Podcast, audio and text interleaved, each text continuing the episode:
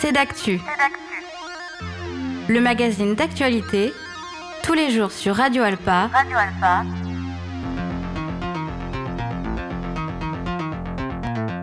Présenté par Robin Hulin. Bonjour à tous et bonjour à toutes et bienvenue dans ce nouveau numéro de C'est d'actu.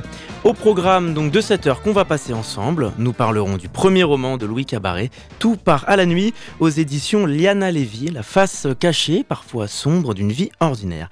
On en parle dans quelques instants. Et hop, c'est également la rentrée au Pongeoir Cité du Cirque, hein, du 13 au 17 septembre dans le quartier des Sablons. Venez assister à l'acte 1 de la saison 2023-2024.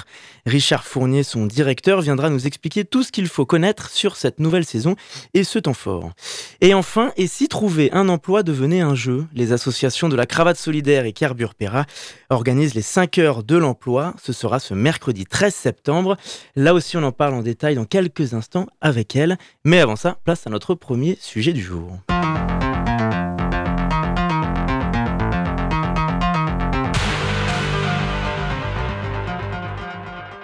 Pour démarrer cette émission, nous allons parler d'actualité culturelle et littéraire. Bonjour Louis Cabaret. Bonjour. Merci d'être avec nous. Vous publiez donc votre ouvrage Tout part à la nuit aux éditions euh, Liana Lévy. C'est votre premier roman, un roman euh, noir, comme on pourrait dire, si on pouvait. C'est euh, tout à fait bien caractérisé, un roman noir et social. C'est la face cachée d'une vie ordinaire, celle de Tiffany, une femme avec deux enfants qu'elle a du mal à gérer parce qu'elle a aussi du mal à gérer sa vie et qu'elle a mal géré aussi son passé. Elle rencontre un soir de 14 juillet Marvin sur une terrasse. C'est une rencontre amicale où le courant passe bien et très vite entre eux. Tout va assez vite entre eux puisqu'il lui apporte un peu enfin ce dont elle a besoin dans sa vie depuis des années, du soutien. Sauf que son fils euh, Joris, son fils de 7 ans, ne fait pas forcément confiance à cet homme. C'est aussi le cas du grand frère au début. Pourquoi on, apprend à le connaître au, fil des pages. Pour commencer, Louis Cabaret, déjà, quelle est la, genèse de ce projet Ce qui vous a motivé à écrire euh, sur cette histoire, sur ce thème? Alors, ce qui m'a motivé à, écrire sur ça, c'est que j'ai travaillé pendant quatre années dans une institution qui accueille des, enfants de 8 à 16 ans euh, qui souffrent de troubles de comportement, donc qui ont des, accès de violence, qui font des crises. Euh, euh, voilà, j'ai pu, euh, du coup, en apprendre pas mal sur moi-même. Euh, j'ai pu aussi, constater, l'étendue et la profondeur, du mal, que ces jeunes-là avaient subi et du désastre que ça pouvait causer et du peu de du peu de choses qu'on est nous, face à ça. Donc je suis parti euh, au bout de 4 ans parce que j'avais euh, voilà, j'avais d'autres d'autres choses à vivre, mais j'étais j'étais lourd, disons, et riche d'une expérience et d'une forme de sidération aussi. Et j'avais besoin, vu que l'écriture c'est quelque chose qui euh, bah, qui est mon qui est mon moyen de, communication depuis très longtemps. J'avais besoin de- d'en passer par là pour mettre à distance et puis pour pour mûrir et pour pour comprendre un peu, pour détricoter tout le tout le nœud ou tous les nœuds avec lesquels je suis, euh, je suis parti de, de cette institution. Parce qu'on découvre au début de l'histoire aussi euh, le passé de ces deux garçons, mmh ces jeunes garçons, leur père qui est en prison. C'est une histoire que vous avez cherché à faire résonner, l'histoire que vous avez vécue, le travail que vous avez eu à faire résonner dans ce roman? Oui, j'ai voulu en effet, euh, quand on, je pense que c'est une expérience commune. Euh, quand on vit quelque chose, on, à plusieurs, euh, à plus forte raison si l'expérience est, engageante, euh, on a conscience qu'on fait quelque chose, qu'on agit d'une certaine façon, mais qu'on pourrait agir d'une autre façon. On voit aussi d'autres gens qui agissent et on se dit qu'ils auraient pu agir autrement, etc. Du coup, bah, quand, on est, quand on a un peu la fibre d'un romancier, à la fois, on, a plusieurs personnages en soi-même et on a plusieurs personnages autour de nous. Et du coup, euh, voilà, ce petit théâtre-là, euh, je l'ai utilisé parce que, euh, ça. Hum, parce que, comment dire Parce que face à la violence, face à la violence, il y a plein de, plein de possibilités. Il y a la fuite, il y a la confrontation, il y a la négociation, il y a énormément de choses. Euh, y a est-ce qu'on essaye d'aider? Si on y arrive, euh, enfin si on veut aider, comment? Mais à partir du moment où on essaye d'aider, on rentre aussi dans une posture ambiguë. Donc voilà, tout ça est complexe, tout ça rejoue des, choses très archaïques à mon avis, qui a au fond de l'humanité depuis très longtemps, d'où ce côté roman noir en effet, parce qu'un roman noir c'est voilà, en tout cas ce, genre littéraire c'est d'aller creuser, d'aller creuser les zones d'ombre de l'humanité, d'aller chercher là où elle continue à être archaïque. donc voilà, donc j'ai vraiment essayé de faire résonner tout ça. Et une des grandes questions, c'est la question de la posture d'aide. parce que comme plein de gens qui se retrouvent à travailler dans le social, j'ai un petit, un petit syndrome du sauveur qui, traîne quelque part. Et ce syndrome du sauveur, bah, rapidement, il se retourne contre, contre vous. Donc bah, voilà, j'avais besoin de questionner ça. Et donc j'ai mis un personnage qui, qui est inspiré de quelqu'un que je connais, qui a vraiment fait ce travail-là dans la vraie vie. de de quelqu'un qui accompagne les parents qui essayent, qui sont emprisonnés et qui, euh, qui, ont, euh, qui essayent de, de, renouer un contact avec leurs enfants. En sachant que bien souvent, euh, le parent emprisonné a un passé difficile, c'est un euphémisme, avec les enfants en question. Du coup, du coup, la grande question, c'est comment on se positionne, quel cadre on met, voilà, comment est-ce qu'on accompagne, sans, sans laisser n'importe quoi se faire, etc. Vous l'avez dit il y a quelques instants, face à la, violence, on a différentes façons de réagir. La colère, le calme, la fuite, c'est ce qu'on retrouve au travers de ces personnages? Oui, ils sont traversés par, euh, la plupart de mes personnages sont traversés par, cette, euh, par ces différentes, euh, différentes tentations ou tentatives. sauf un des personnages qui, lui, est plus monolithique. lui, on, dirait, on pourrait dire qu'il est plutôt hum, sa caractéristique principale, c'est que c'est un stratège.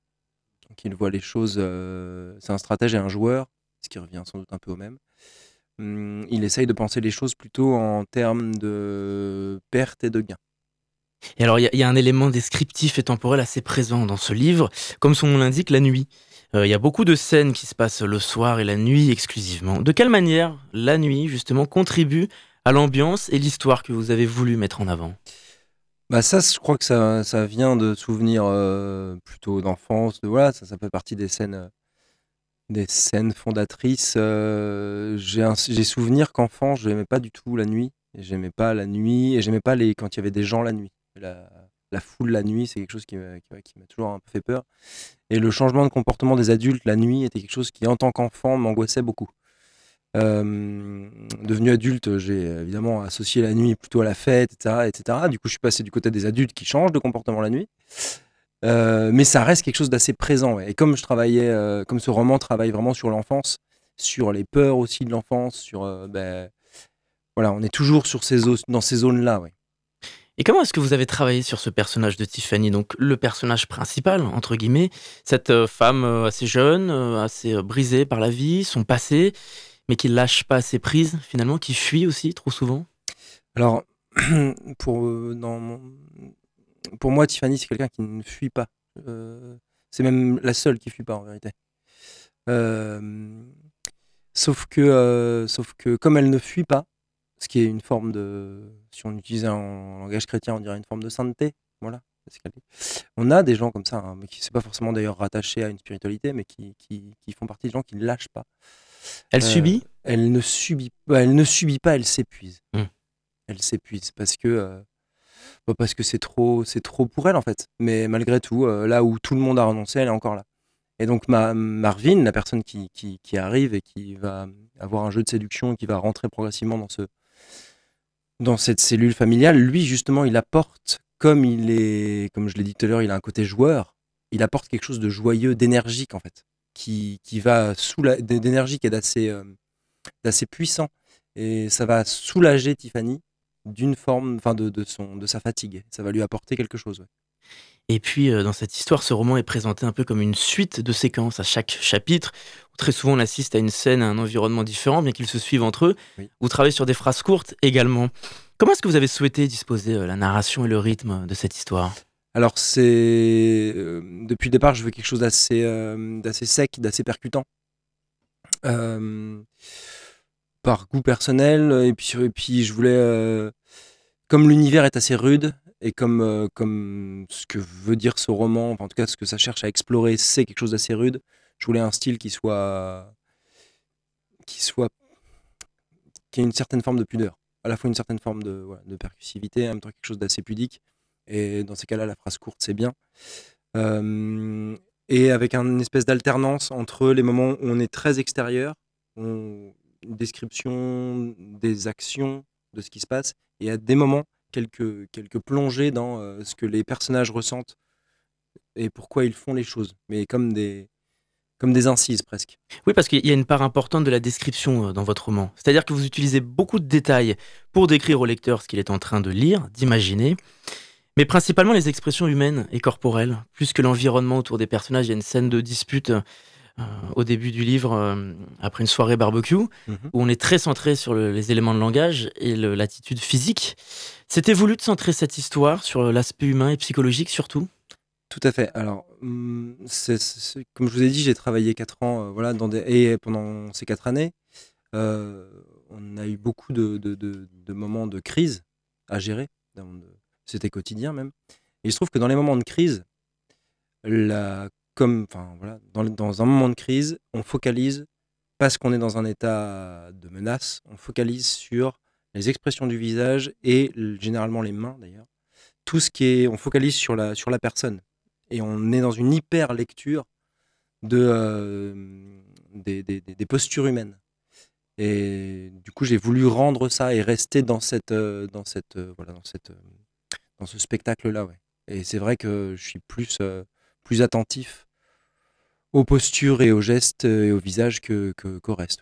Qu'est-ce qu'il y a eu, qu'est-ce qu'il y a eu d'enrichissant? Pour vous d'écrire euh, sur cette euh, forme de roman On parle de roman noir, à suspense parfois, aux ambiances sombres, pesantes, mais mhm. qui résonne aussi avec ce que vous avez pu vivre. Qu'est-ce qu'il y a eu d'enrichissant? Ça m'a, je sais pas si ça m'a enrichi, en tout cas ça m'a, à un certain moment ça m'a soulagé. Euh, parce que je suis. C'est comme si ce que j'avais vécu me retraversait. Ça a pris deux ans. J'ai écrit pendant deux ans, euh, plutôt dans le. Plutôt dans le côté, euh, il fallait que je le fasse et je sais pas trop pourquoi je le faisais. Et je, je, suivais en fait la vision quoi, que j'avais. Et puis à un moment donné, dans la scène finale, le roman m'a. J'étais en train de l'écrire, de l'écrire, de l'écrire, de l'écrire. Et là, le, le roman m'a. Comme si ça me retraversait et ça me ça me, ça me faisait respirer là où j'étouffais un peu, je pense. Mmh. Et alors, est-ce que vous avez des projets en parallèle et, pour la suite maintenant? Bah Oui, oui, oui. J'ai euh, un, un, second roman euh, que j'ai commencé, euh, qui est encore embryonnaire, mais que, que, je compte bien mener à son terme. Et puis après, j'ai aussi des, des, projets plutôt musicaux, parce que j'écris des, j'écris des, enfin, j'écris des chansons. On a, on a, un groupe de musique, voilà. On retrouve aussi les on retrouve un peu les mêmes obsessions, les mêmes, euh, les mêmes choses. Ouais. Eh bien, merci beaucoup, Louis Cabaret, d'avoir répondu à notre invitation. Merci à vous. Vous publiez donc le roman Tout part à la nuit aux éditions Liana Lévy. Merci encore. Il est l'heure d'accueillir notre deuxième invité du jour.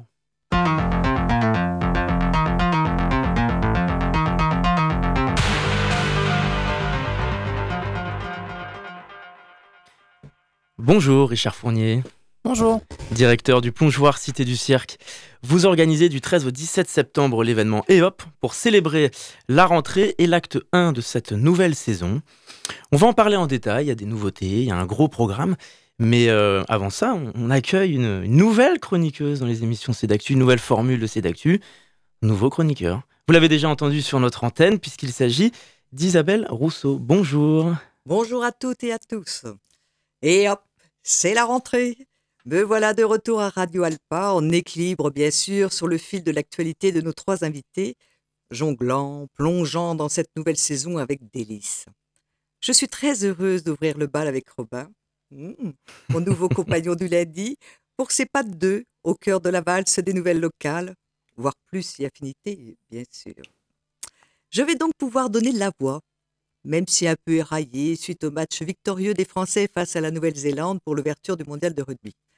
Pour tout dire, je ne suis pas une passionnée de tout ce cirque médiatique, mais une bonne nouvelle est toujours à saisir au milieu du chaos et des tremblements de terre. La positive attitude, quoi. C'est une sorte de haute voltige pour rester optimiste, mélange de volonté, de travail, de transpiration, surtout en ce moment, avec un, petit zeste de folie. Bien sûr, je préfère le chapiteau local qui nous présente son programme, une saison riche d'événements, que nous espérons heureux, évidemment. Alors encore toutes mes félicitations aux parents. Hein. Euh, vous sentez le petit zeste là? Hmm? Alors c'est pas facile ensuite de faire le grand écart entre le chapiteau et ceux qui n'ont pas habituellement voix au chapitre. Heureusement que je suis souple. Et oui, comme nous sommes à la radio, vous pouvez donc me croire sur parole. Mais finalement, passer de l'acrobate au sablon à la cravate solidaire, c'est un peu le même combat. Il n'y a pas que le physique qui compte, il y a le mental, la mise en scène, le costume, et puis, et puis, l'humain. Heureux celui qui trouve sa voie et, si possible, un emploi. Liaison parfois heureuse, parfois dangereuse. Entre la voie royale, celle de la raison et celle de garage, on sent bien qu'il y a comme une pomme et une demi-pomme, et c'est toujours un peu les mêmes qui récupèrent les pépins. Heureusement, il y a les poètes et les écrivains, ceux qui ont les mots pour le dire, d'écrire, même si tout part à la nuit. Ils viennent nous éclairer de leur lanterne, nous faisons discerner les voix, celles que l'on n'entend pas, celles que l'on voudrait oublier. J'ai perçu le murmure de la voix du sang, se frayant douloureusement un passage au milieu de la rudesse, l'âpreté, la violence de la vie. Comme le soulignait Marc Favreau, pour les parents, il est plus facile d'élever la voix que d'élever ses enfants. Fil ténu d'espérance et d'amour malgré tout. Car dans cette nuit, avec les voix tour à tour, enjôleuses, inaudibles, tendues, pâteuses, subsiste un brin d'humanité. Ce brin qui, telle la graine rencontrant un terreau favorable, pourra pousser et donner ses meilleurs fruits. Alors, amis poètes, à vos plumes, car, comme le disait Lamartine, les poètes sont les voix de ceux qui n'ont pas de voix. Merci Isabelle Rousseau. On vous retrouve euh, la semaine prochaine. Nouveau billet sur l'actualité. Mais bien sûr, avec plaisir. C'est un exercice euh, difficile mais plaisant de jongler avec les, différents sujets qu'on vous présente. Mais ça dépend parce que là, c'était quand même un grand écart. Hein, il faut un grand écart. dire. Non, non, c'est un vrai plaisir. Mais le cirque était un élément central. Une réaction, euh, Richard? C'est un mélange, comme elle a dit, de, de volonté, de travail, de transpiration avec un, zeste de folie, forcément? Euh, le cirque, c'est un peu tout ça, mais en tout cas, je salue euh, cette performance au grand écart euh, de ce billet. mais oui, c'est un peu tout ça.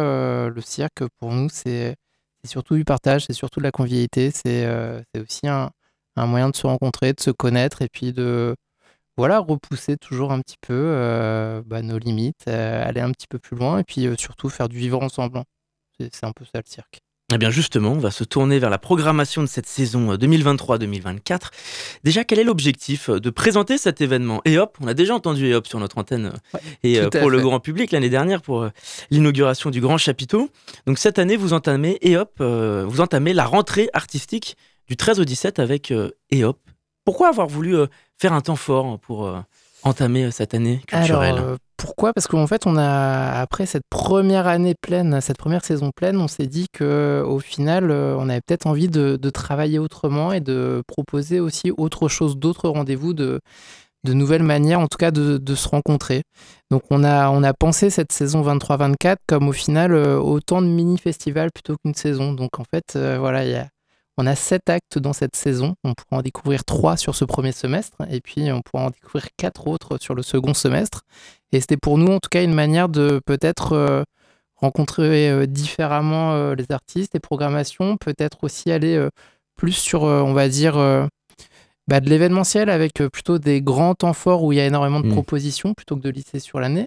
Et puis c'est également pour nous une réalité des choses qu'on peut proposer, c'est-à-dire que on a tellement de rendez-vous, de manières de rencontrer le cirque euh, par euh, des sorties de résidence et autres qu'on peut se permettre aussi de proposer une programmation euh, qui s'écrit comme ça sur des grands actes qui, à notre sens, correspondent aussi peut-être un peu plus aux, nouvelles manières, on va dire, de fréquenter le, de fréquenter le spectacle. Hein.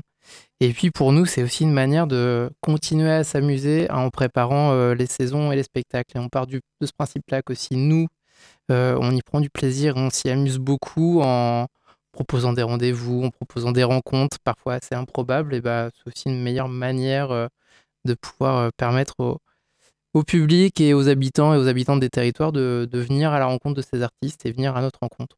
Et alors, dans les grandes lignes, quel est le programme de cet événement? EOP Et hop, alors et hop, c'est euh, c'est l'ouverture, c'est le lancement, donc c'est la rentrée pour nous à la fois euh, sur la péda, sur la pédagogie avec euh, la reprise des parcours cirque du lycée cirque, mais aussi de l'ensemble des pratiques amateurs, 550 hein, quand même pratiquants hebdomadaires cette année au plongeoir.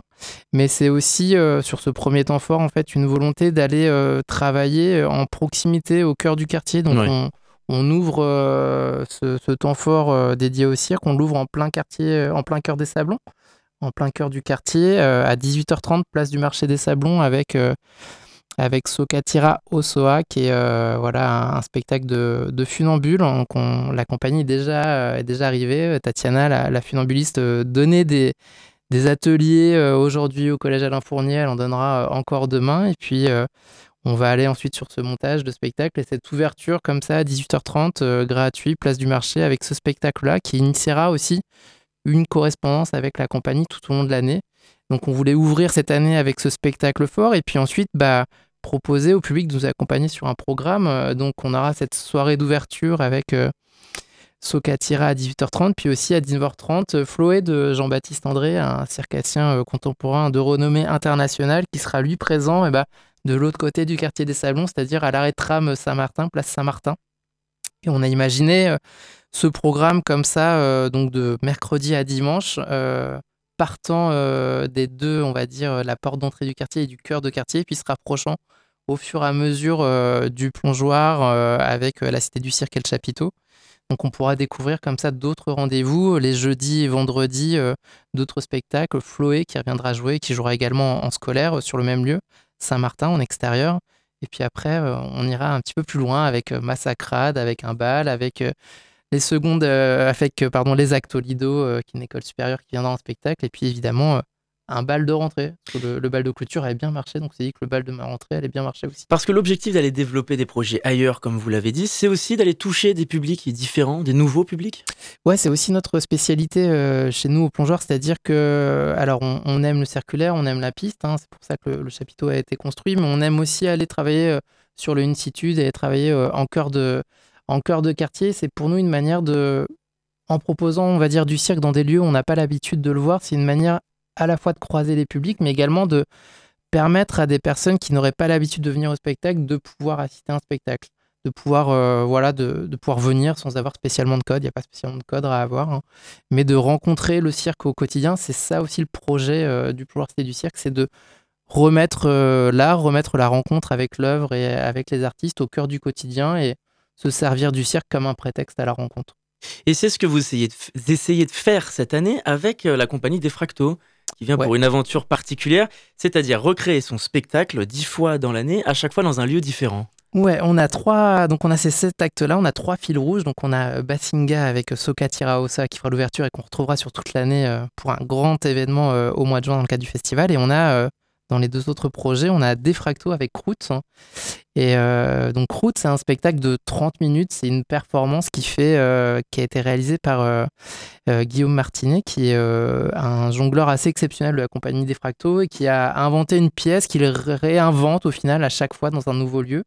Et donc le pari, ça a été de, de faire dix fois le même spectacle, mais pas exactement le même, parce que ce spectacle va varier en fonction du lieu dans lequel il est produit. Donc on a imaginé comme ça 10 croûtes.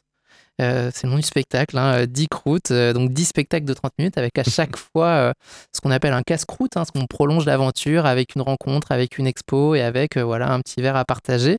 Et l'idée c'est d'emmener ce spectacle-là dans 10 lieux différents et de le réinventer, enfin pas de le réinventer, mais en tout cas de le, le patiner à chaque fois avec le lieu euh, qui est donné. Donc Guillaume vient, à chaque fois en repérage, découvre les lieux et réécrit son spectacle, le redéploie à chaque fois dans chaque lieu.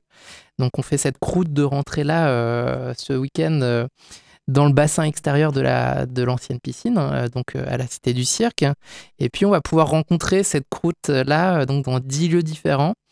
les quatre premiers sont, sont, connus, donc on aura le bassin extérieur de la Cité du Cirque. On aura euh, euh, nos amis euh, d'Arge de la Nature qui vont accueillir une autre croûte à la Maison de l'Eau avec toute cette ancienne machinerie, l'éolienne bolée, etc. Donc on était, on trouvait que c'était un super terrain de jeu. On fera évidemment une croûte d'anniversaire au chapiteau parce qu'on se dit au bout d'un an quand même on, bah, il faut, soufflera les bougies puis quoi de mieux que, que croûte pour souffler les bougies. Et puis on est super content de cette croûte de fin d'année euh, voilà qui donne un peu je pense l'esprit euh, du projet. C'est-à-dire que ça sera accueilli le 23 décembre. On cherchait un lieu idéal pour aller euh, en décembre comme ça dans cette magie de Noël. On s'est dit que le mieux ce serait de le faire en slip de bain dans la piscine des Atlantides. Donc voilà on invitera le public à redécouvrir ce lieu là ce spectacle là mais dans la piscine, dans les bassins, en slip de bain pour. Euh, il y a beaucoup d'humour maillot de bain pour découvrir ce, projet. Donc ouais, c'est à chaque fois entre 150, 100 euh, et 150 personnes. Donc il y a à la fois une jauge qui est assez élevée, mais en même temps qui doit permettre d'avoir une proximité euh, suffisante. Et puis c'est en fait c'est un, ça part d'une, c'est c'est un je trouve que c'est un jeu, c'est un petit parcours comme ça à découvrir. Et, et moi, j'invite le, les spectateurs et spectatrices à nous faire confiance. On s'est beaucoup amusé en, créant ces dix, euh, ces étapes-là. Je pense que les six qui vont suivre, elles vont être euh, voilà, encore plus délirantes. Et euh, c'est de se dire que bah, prendre du plaisir à rencontrer cet artiste-là qui est assez exceptionnel et puis de redécouvrir comment au final on peut avec un, on va dire, un, répertoire artistique, comment on peut recréer dix fois un spectacle différent au final. Alors il y a un autre artiste qui peut être très drôle et il utilise beaucoup l'intelligence et la subtilité dans ses, euh, dans ses œuvres. On l'avait rencontré l'année dernière. Johan Swartwager qui revient avec euh, la création En finir. Ouais. C'est un clap de fin ou c'est autre chose? Euh, Alors En finir, ça fait partie. c'est le deuxième projet un peu fou de la saison. en finir, c'est comment accompagner Johan pour qu'il en finisse enfin avec ce marathon. Johan a un projet assez fou depuis quelques années qui est de courir un marathon en jonglant. Euh, donc 42 km euh, et quelques centaines de mètres en jonglant du début à la fin. C'est un projet qu'il avait mené euh, dans le cadre d'un spectacle qui s'appelait Périple il y a quelques années qu'il n'avait pas pu terminer pour plein de raisons. Et euh, Johan, c'est un artiste associé avec lequel on travaille depuis quelques années, euh, qui est maintenant, euh, comme chez lui, un peu au plongeoir. Et on est parti de cette envie-là de l'accompagner dans ce projet-là qui était un, peu fou. Il y a une personne, un artiste au Canada qui fait ça également. Donc Johan était en, discussion avec lui. Et comment l'accompagner? Bah, Justement en proposant aussi à Johan de faire 10 podcasts euh, qui vont faire récit de ses entraînements, de ses découvertes, donc partir à la découverte euh, une fois par mois du Mans et de ses environs. Donc Johan arrive demain euh, pour tourner son premier podcast en courant toute la journée. et puis on voulait aller un petit peu plus loin parce qu'on se disait que bah, soutenir Johan dans cet acte de création au final, parce que courir ça peut être quelque chose du quotidien comme un sport, mais c'est au final avec Johan, avec sa manière de jongler, c'est quasiment un, un acte de création long cours.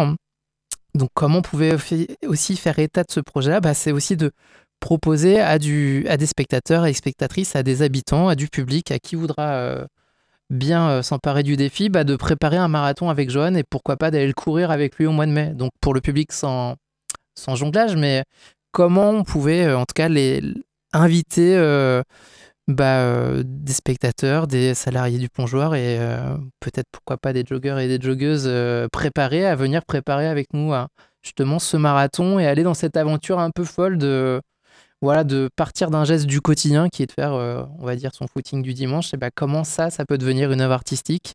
Et je, pense que au final cette ce récit qui va être fait en podcast, cette manière de participer, puis ce jonglage tellement particulier de Johan qui peut jongler avec rien. Euh, comment ça, ça, ça, emmène, en tout cas, comment ça crée l'envie pour le spectateur et spectatrice de, venir nous découvrir. Donc c'est c'est un acte un petit peu banal euh, à l'origine, mais euh, on trouvait ça assez, assez génial justement de, de, se dire que ce projet était assez fou pour qu'on l'accompagne et que c'était assez absurde pour qu'on y aille jusqu'au bout avec lui. Bon, en tout cas, on pourra peut-être faire un point avec lui dans, dans quelques mois sur ce, ce projet assez intéressant. Plus globalement, euh, la plongeoire Cité du Cirque est devenue un pôle national depuis euh, quelques mois. De quelle manière ça permet euh, d'enrichir votre saison artistique et vos projets pour la suite? Alors la labellisation, c'est un projet qui, était, qui était en cours depuis quelques années. ça vient aussi déjà, on va dire, valider tout un processus avec la construction du chapiteau, avec l'automatisation du plongeoir, avec aussi tout le travail qui a été fait par la ville du Mans, on va dire, ces dernières années pour se doter euh, d'un pôle euh, national sur son territoire. Euh, c'est également voilà, le, lien avec le département, la région, l'État. mais cette labellisation-là, déjà, c'est du financement supplémentaire du ministère de la Culture. C'est un premier, un premier enfin une première notion assez importante. Et puis c'est également euh, bah, venir euh, en lien dans un réseau donc de 13 autres pôles nationaux. On est le 14e, le seul en, région Pays de la Loire. Et au final, c'est aussi euh, remplir un cahier des charges du ministère de la Culture qu'on cochait déjà en très très grande partie, mais qui est de soutenir les compagnies, soutenir les réseaux, les productions, se permettre aussi pour nous d'aller vers des projets que d'autres structures ne pourraient pas, euh, ne pourraient pas mettre en place. C'est euh, clairement ce qu'on fait avec euh, ces trois fils rouges, avec Basinga, avec En finir et avec Croûte. C'est toujours, en tout cas, avoir les moyens pour permettre à la création contemporaine de s'exprimer, de se renouveler, d'aller chercher d'autres terrains de jeu et d'autres terrains d'aventure en proposant d'autres lieux, en proposant des accompagnements aussi plus longs. le plongeoir accompagne des résidences, des coproductions dans la longueur. C'est 35 compagnies qui sont accueillies en résidence.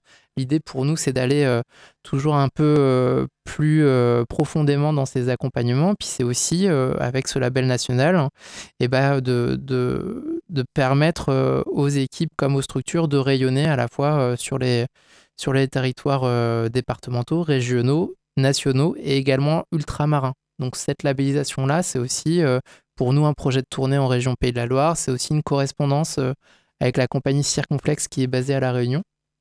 Donc c'est tous ces projets-là que la labellisation euh, permet de continuer à développer et permet de continuer à approfondir.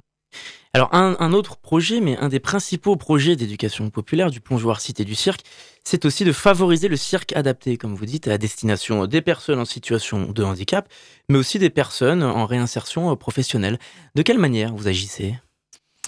Alors là, ce sont des, structures qui euh, sollicitent le plongeoir pour euh, travailler autour des apprentissages, euh, on va dire, du cirque, hein, donc de la pratique du cirque.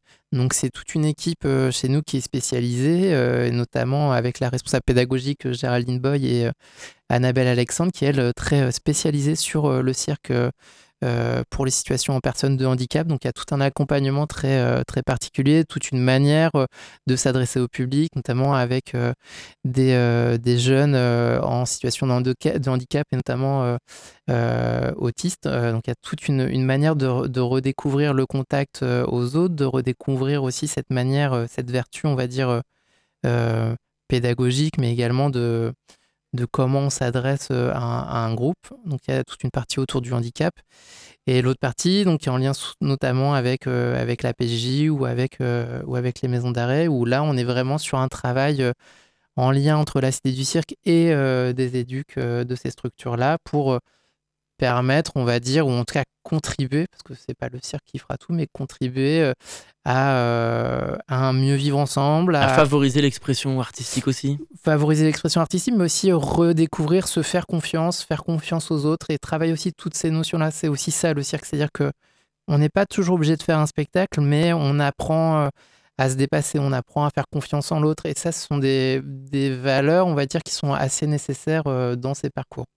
Par rapport au, lien social, comme vous dites, est-ce que vous allez aussi travailler avec des artistes de street art, comme dans le passé avec euh, Adore il y a deux ans, qui étaient allés rencontrer des riverains pendant des mois pour en faire des fresques ensuite? Ouais, tout à fait. Je, vois que Radio Alpa suit de près euh, tous les projets du plongeoir. Euh, alors oui, il y, a une suite qui est en cours avec Adore, euh, qui devrait, on l'espère, aboutir prochainement.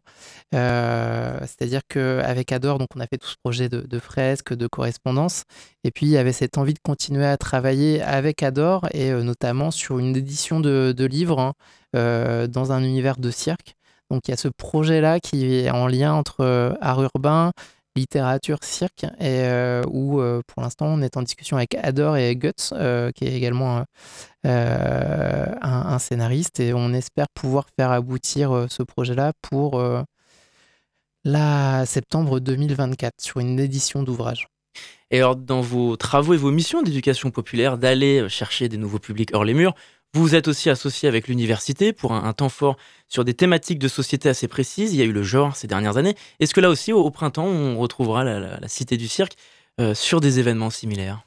Alors oui, du coup, dans ces, dans ces euh, sept actes euh, qui sont proposés, notamment dans les, dans les quatre actes du second semestre, on retrouvera un temps fort sur le genre en question, qui sera là avancé au mois de février. où on aura justement des, on accueillera trois à quatre projets qui traiteront du genre en partenariat avec différents partenaires sur la ville. Donc oui, c'est pour nous en tout cas un sujet d'actualité, un sujet de société qu'on souhaite maintenir dans la programmation et donc on en fait un temps fort. On aura un autre temps fort, je garde un peu le mystère, mais qui sera assez intéressant entre sur l'âge notamment. Eh bien, merci Richard Fournier d'avoir répondu à notre invitation. Avec plaisir, et puis euh, à mercredi. Exactement, et pour tout savoir justement sur le plongeoir Cité du Cirque et l'événement de rentrée, et hop, vous allez sur le site du plongeoir Cité du Cirque. On va se retrouver dans quelques instants après une pause musicale. On parlera des 5 heures de l'emploi ce mercredi 13 septembre avec euh, les associations de la cravate solidaire et Carbure Pera. Avant ça, on écoute Eleventh Dimensions de Julian Casablancas. A tout de suite sur notre antenne.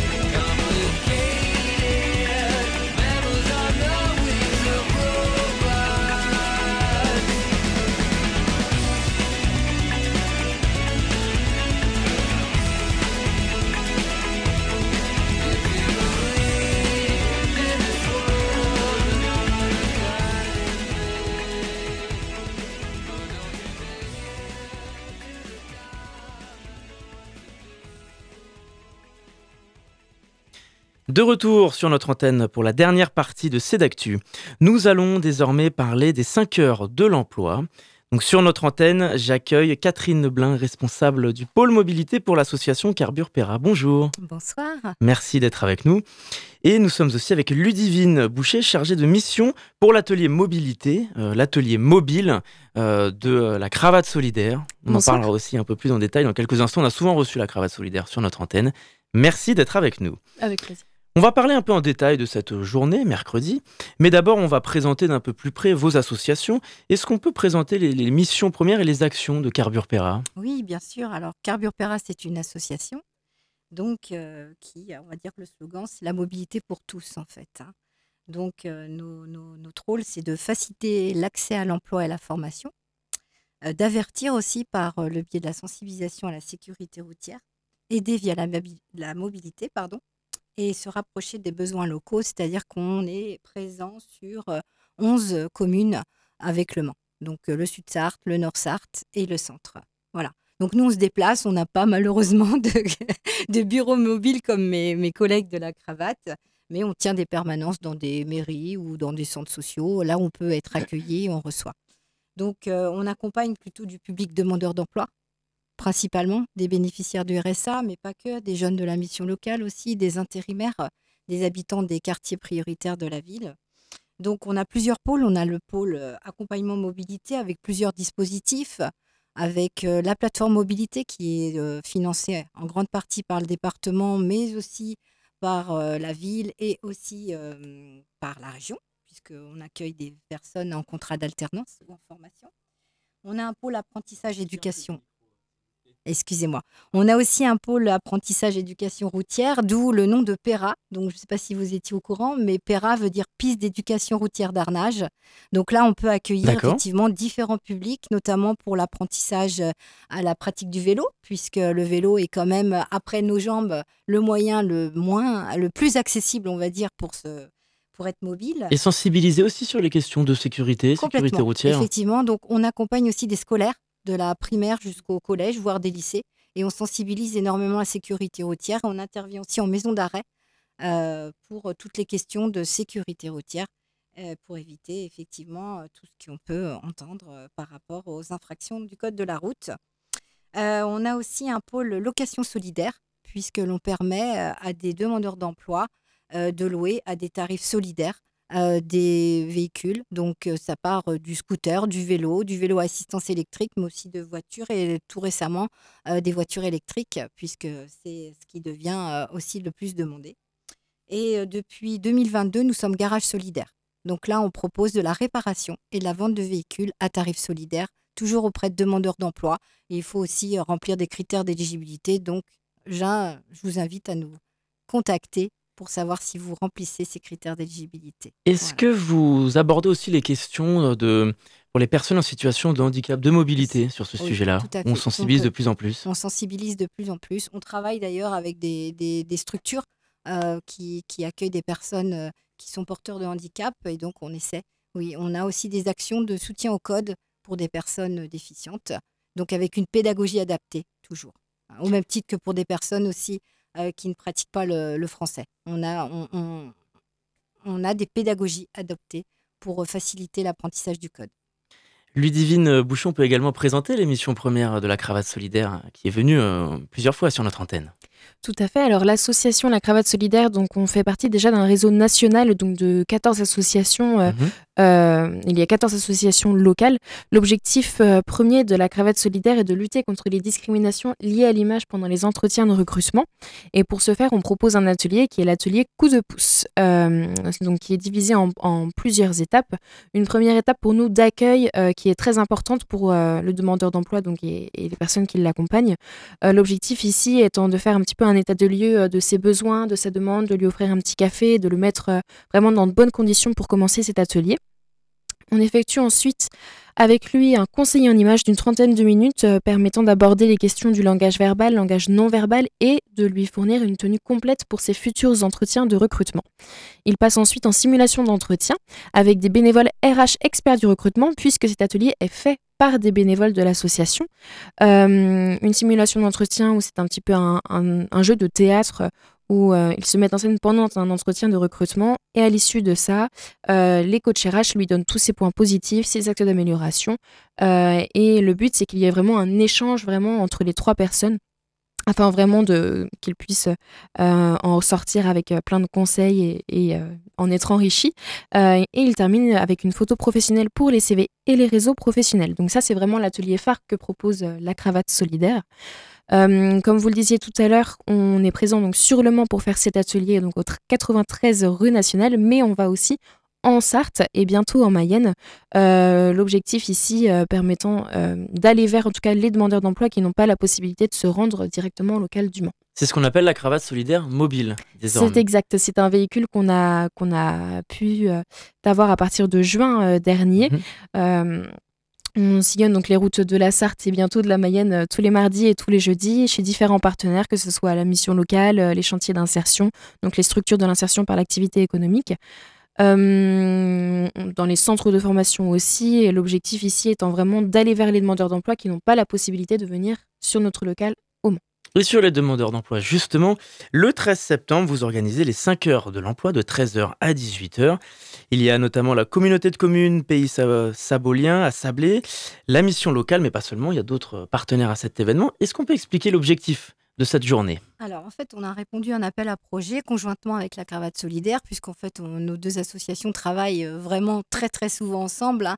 Et donc, on a répondu à un projet. L'idée, c'était d'aller vers les habitants des quartiers, euh, sachant qu'il y en a deux à Sablé. Il y a Montreux et la Rocade. Donc, le 13 septembre, nous serons à Montreux avec différents acteurs de l'insertion, euh, de l'emploi et de la formation. Donc, on peut en citer plusieurs, hein, notamment Pôle emploi, la Fab Academy pour formation, Inalta Prévention qui est présent avec un, avec un véhicule mobile pour la réparation des vélos. Donc ça, ça va bien aussi avec Carburpera puisqu'on est aussi sur la mobilité. On a aussi le chantier d'insertion de la Croix-Rouge de Sablé, euh, des entreprises euh, temporaires, euh, pardon, des agences intérimaires. Donc on en a une, Humando, qui est une entreprise de travail temporaire mais d'insertion. Randstad, le relais aussi pour toutes les les particularités. Alors, ils ont la méthode iodée, mais aussi, là, je ne vais pas rentrer dans les détails, d'autres dispositifs à. Alors là aussi, Catherine Blin, pareil, bien près du micro. Ah, décidément, excusez-moi. Euh, le relais, le GEC 3M, le Conseil citoyen de Montreux qui, qui nous rejoint aussi, le trait d'union et puis peut-être que j'en ai encore oublié. Ludivine, dis-moi si j'ai oublié d'autres oh, je... je pense que ça doit être bon. Parce qu'on on voit qu'il y a un monopoly de l'emploi, par exemple. Quel est un peu euh, l'objectif de cette euh, journée? De dire qu'on peut trouver du travail en, s'amusant? Eh bien, c'est ça l'objectif en fait de, notre action. C'était un petit peu euh, de, dédramatiser le fait que trouver un mmh. emploi pouvait être, être quelque chose de stressant, chronophage, énergivore, etc. D'où le slogan en fait de notre action qui est Et si trouver un emploi devenait un jeu? On a vraiment euh, voulu euh, cibler cet emploi dans cette, euh, cet événement mmh. avec des, activités des concepts un petit peu innovants, si je peux le dire ainsi. on a par exemple le Pôle emploi qui propose un escape game de l'emploi, la Cravate solidaire qui propose un Monopoly de l'emploi, Carburpera donc qui font des ateliers mobilité et la sensibilisation donc à la sécurité routière vraiment des divers, divers ateliers, etc., qui permettent vraiment aux demandeurs d'emploi aussi de se sentir à l'aise et de voir que trouver un emploi euh, peut être aussi quelque chose euh, euh, d'amusant et de, ludique. Voilà. Et un escape game notamment. Oui, c'est exact, que propose Pôle emploi. Avec Pôle emploi. Ils ont aussi des lunettes virtuelles, virtuelles mhm. pardon, qui permettent de découvrir un secteur d'activité, un métier. Et de créer peut-être euh, un déclic chez les demandeurs d'emploi. Voilà. Il y a un public en particulier que vous visez, les jeunes, ou, c'est euh, très étendu au contraire C'est même, on va même dire intergénérationnel, mmh. parce que on peut euh, nous accueillir des enfants puisqu'on a, on a aussi un parcours trottinette pour, puis on fait de la sensibilisation à la sécurité routière, donc pour tous les âges. Mais non, sinon, effectivement, il faut être en quête d'emploi, bien évidemment. Mais ce qu'on veut, c'est que les mmh. parents viennent avec leurs enfants, par exemple, ou que les enfants entraînent leurs parents, puisque malheureusement, c'est notre deuxième édition. Et ben, on est fort de constater que la mobilisation du public est encore très difficile. D'où l'idée cette année de faire une tombola gratuite euh, pour euh, effectivement attirer les personnes et leur présenter, puisque nos services, notamment avec de nombreuses offres d'emploi qui seront proposées et aussi des offres de formation. Et alors, est-ce qu'on peut rappeler les informations pratiques si on veut se rendre à cet événement et si on veut se renseigner sur Internet tout simplement? Voilà. Donc, se rendre à l'événement, donc c'est mercredi, euh, c'est dans le quartier de Montreux, avenue de Bucbourg, juste face au parking de l'Éventail. Mhm. Et puis sinon, sur nos sites internet respectifs, carburpera.fr et toi, Ludivine. Et la page Facebook, sinon, de la cravate solidaire, où l'affiche a été relayée aussi par tous les autres partenaires, alors n'hésitez pas. Voilà. Eh bien, merci beaucoup à vous deux d'avoir répondu à notre invitation. Avec grand plaisir, merci. Avec plaisir. C'est la fin de cette émission déjà. Vous pouvez la réécouter en podcast sur radioalpa.com et sur toutes les plateformes de podcast. En attendant, je vous dis à très vite sur notre antenne. C'est d'actu. Le magazine d'actualité, tous les jours sur Radio Alpa. Radio Alpa.